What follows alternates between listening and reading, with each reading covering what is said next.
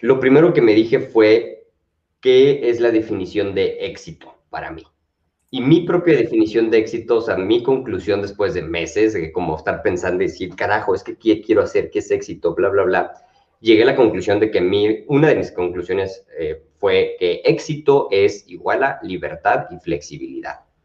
Entonces dije, ok, mi estilo de vida entonces tiene que ser flexible y súper eh, como independiente en cuanto a querer hacer las cosas cuando quiera, cuando quiera, como quiera. Em, y eso se trasladó a mi estilo de vida. Y es por eso que ahorita pues también estoy bastante feliz siendo nómada, porque entonces puedo trabajar, puedo viajar, puedo hacer diferentes cosas.